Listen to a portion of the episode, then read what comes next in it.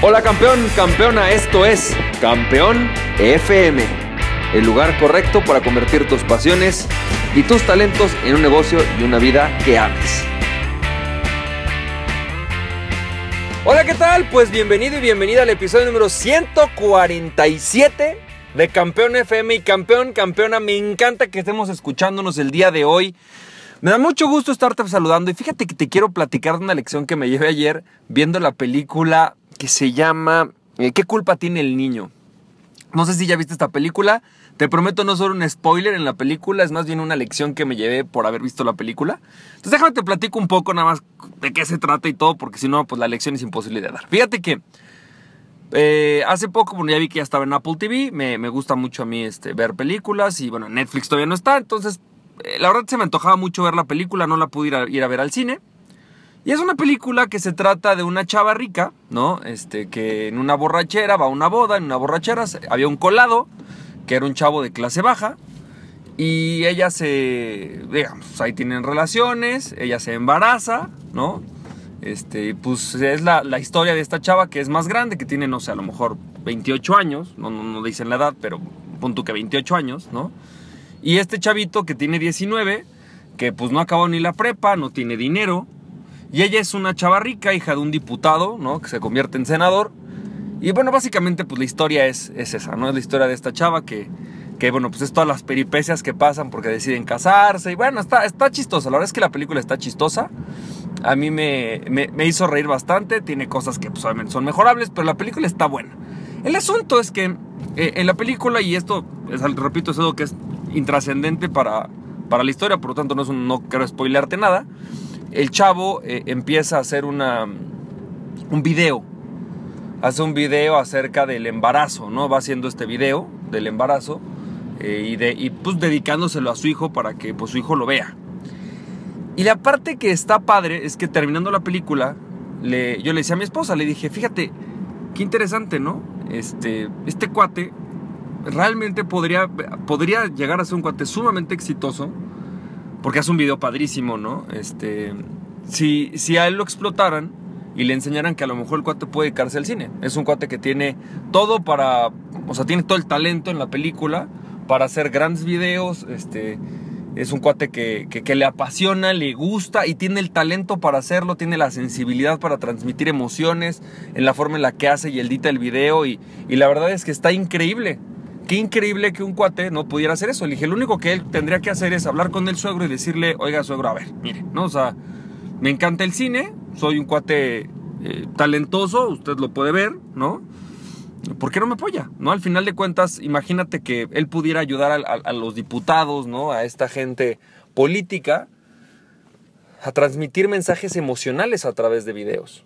Que además es una de las formas más poderosas de hacerlo hoy día, ¿no? Un, video transmite emociones, transmite muchísimas cosas. Entonces, este cuate, si tuviera, si alguien tuviera el potencial, digamos, en la película, ¿no? En esta historia ficticia, de detectar el talento, alguien lo hubiera hecho.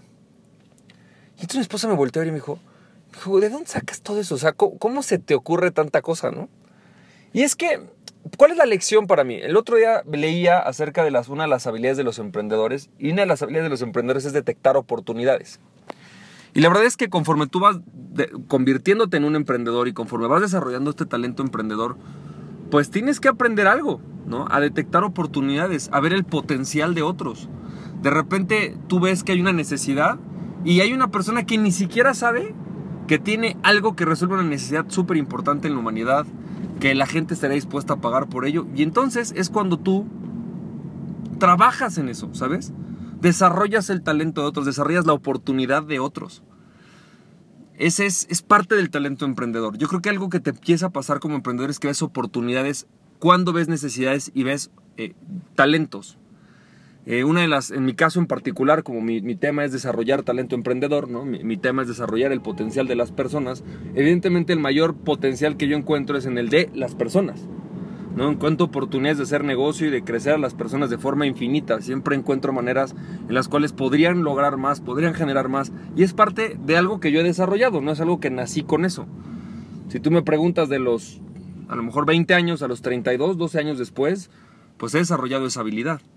Entonces, creo que hoy si yo tuviera que decirte algo es trabajen en esto. empieza a ver oportunidades.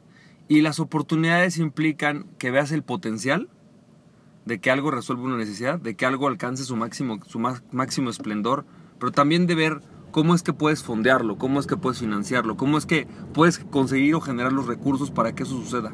Yo te voy a decir algo, si tú haces números, estadísticamente hablando, hay demasiado dinero en el mundo. Por ahí leí algún día que creo que fluyen más de 5 mil millones de dólares diarios en el mundo, o, 5 mil millones de millones, una cosa así, una cosa abismal, la cantidad de dinero que circula en el mundo. Y el tema es que hay gente que transfiere de un día a otro 200 millones de dólares a una cuenta de banco. Entonces, ¿por qué no redirigir esa riqueza hacia ti? ¿Por qué no redirigir eso hacia una idea que tú sabes que puede crecer? Hay muchísimas personas que podrían, y muchísimas, no sabes cuántas, poner 200 mil dólares en un, en un negocio, o poner 20 mil dólares en un negocio para que lo arranques, o en una nueva idea, una nueva línea de negocios. Es decir, siempre y cuando hay una necesidad que, que llenar, y una persona o un grupo de personas capaces de llenarlo, existen personas dispuestas a poner el dinero para que se haga. Y lo único que tienes que hacer es encontrar o desarrollar esa habilidad encontrar esas, esas tres oportunidades. Necesidad, talento y recursos. Y créeme, abundan las tres.